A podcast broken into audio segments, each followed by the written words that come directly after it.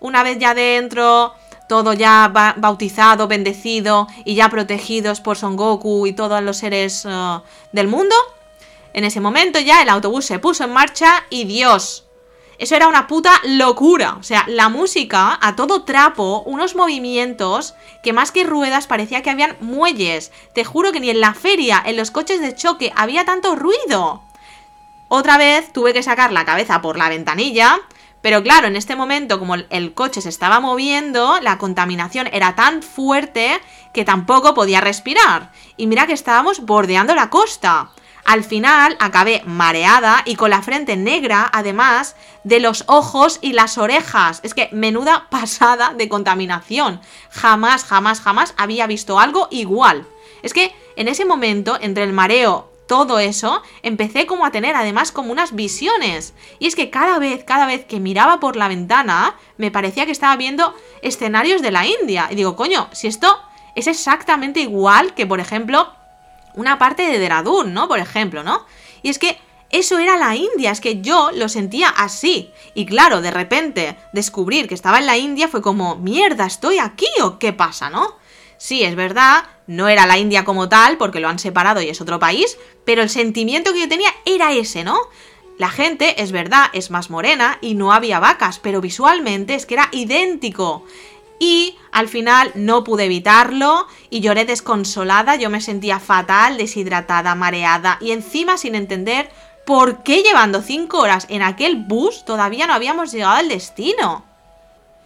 Cuando ya llegamos, yo ya no tenía fuerzas, es que ni paró para mear después de 5 horas, fue una puta locura. Y no recuerdo cómo, pero acabé dentro de otro tuk-tuk, sin poder hablar, con los ojos cerrados. Yo creo que Tony me arrastró, porque es que si no, no lo sé por cómo acabé ahí, pero bueno. Finalmente llegamos al alojamiento, al fin suelo firme, y con los ojos llorosos todavía y con ayuda del personal del hostel me acompañaron a mi cama. Aquí sí que tenía una cama en una habitación femenina, menos mal, y la habitación era enorme, es que era una pasada, con razón, con razón. Era el hostel más caro de la zona, pero es que valía la pena, ¿eh? Decidí tumbarme un rato y Tony, por su parte, dejó las cosas y fue corriendo a la playa, justo a 10 metros enfrente de nuestro alojamiento, a saludar a sus amigos. Yo necesitaba descansar, así que dormí y dormí hasta que mi cuerpo dijo basta. Los primeros días en Weligama estuve súper débil y me tuve que pasar la mayor parte del tiempo en la cama. En la terraza del hostel había un restaurante, pero la comida era demasiado comercial, muy grasienta. No era la típica de la zona, tampoco. Así que me fui a un supermercado y compré plátanos y yogur probiótico. Supuestamente yo, desde hace 15 años, había sido intolerante a la lactosa, pero es que era eso o nada. Así que lo compré y me santigué antes de probarlo, pero milagrosamente mi cuerpo volvió a tolerarlo. Yo no sé si fueron los inciensos esa bendición o qué, pero de repente fue un puto milagro. Y menos mal, porque claro, es que yo no tenía muchas opciones de comida y necesitaba cortar la diarrea y reponerme. Con respecto a Tony, ella, pues bueno, ella desde que pisamos Sri Lanka cambió había pasado de ser una mujer de negocios y focalizarse en aquello a convertirse en una especie de quinceañera obsesionada por sus relaciones sentimentales. Tampoco entraré en detalles porque no lo he hecho con las demás personas, pero lo comento porque me resultó muy curioso cómo ella se relacionaba con los locales. Me recordó, no por el tema amoroso, sino más bien por el tema de confianza, me recordó a cuando yo en la India, en mi primer viaje, me sentía parte de allí. Yo tenía un gran vacío y una falta de autoestima muy grande en ese momento, una necesidad de pertenencia brutal. Y ahí me di cuenta, no soy la única, no soy la única. Por otro lado, también es verdad que Tony intentó que yo fuera como su amiga de aventuras. Ella me exhibía como si yo fuera un trofeo por todo. Esta es mi amiga, esta es mi amiga, esta es mi amiga. Estaba claro que quería demostrar que tenía amigas, pero es que yo no soy como ella y no pienso hacer nada para encajar, además de que cuando miraba a esas personas, a los locales, no voy a mentir, yo tenía muy claro, en mi cabeza estaba eso ahí metido, era un poco de neurosis, que a mí no me veían como una persona, sino como una turista, y yo pensaba, mira, No quiero ser negativa, no quiero tener la mente sucia, pero siento que se están aprovechando de ti, Tony. Claro, yo se lo decía y bueno, al final como que la relación también... Uh, ¿sabes? Porque es que lo que me sucedió con Dishant, eso a mí me marcó y sabía, yo sabía que tenía una herida al respecto, pero también es que sabía que eso era una realidad.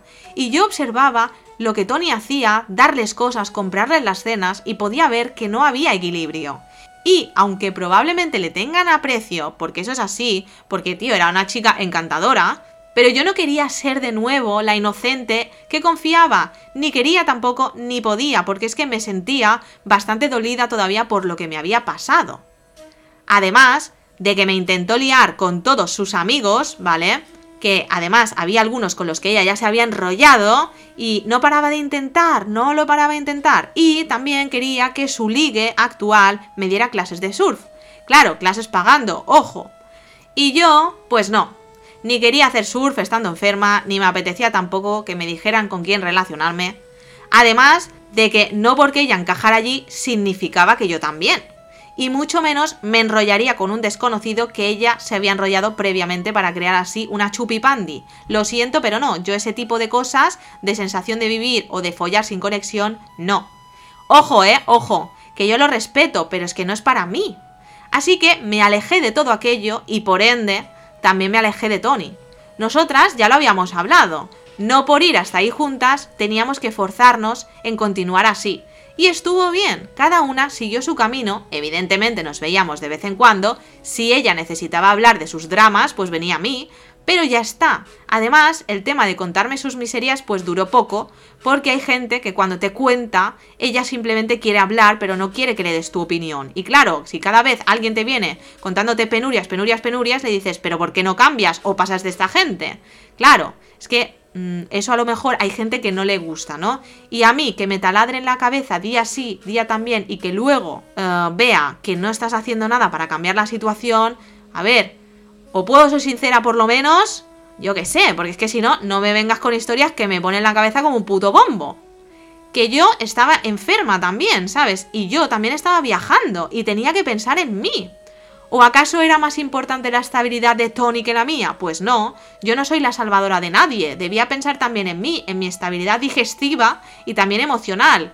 Así que dije, no, no, no, yo voy a disfrutar de mi viaje yo no soy aquí una acompañante ni una cuidadora, es mi viaje y debía darme prioridad a mí también, porque es que incluso había momentos que Tony me llamaba mamá.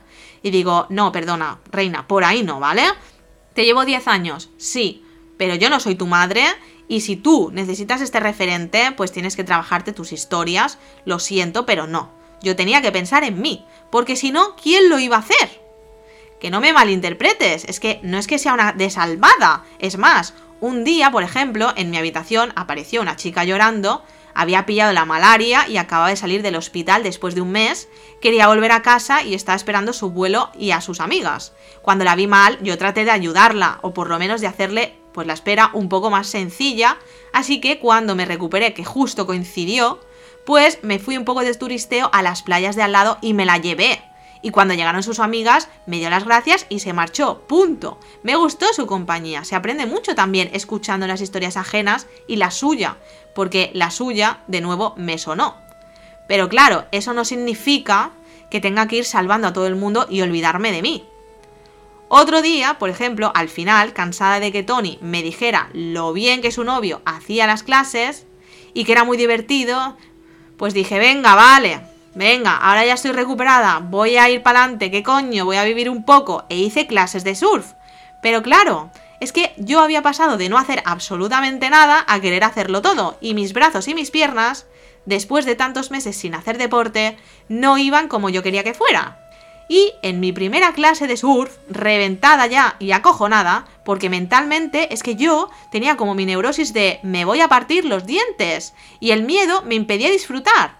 Pues justo antes de acabar, en esa misma clase, es que parece que yo lo estaba llamando, porque de repente la tabla se dio la vuelta y me partió el labio y me dio en la cabeza.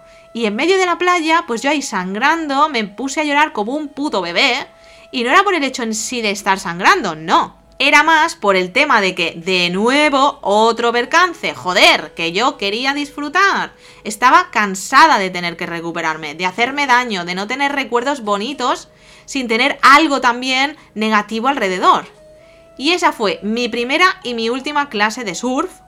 Y en ese punto, justamente, recibí la llamada de Pana, es decir, Cristina, después de una llamada interminable en la que hubo de todo, intentos de visa para Australia, risas, intentos de workaway, de todo un poco, ¿vale? Fue un poco caótica, yo no sé cuántas horas duró.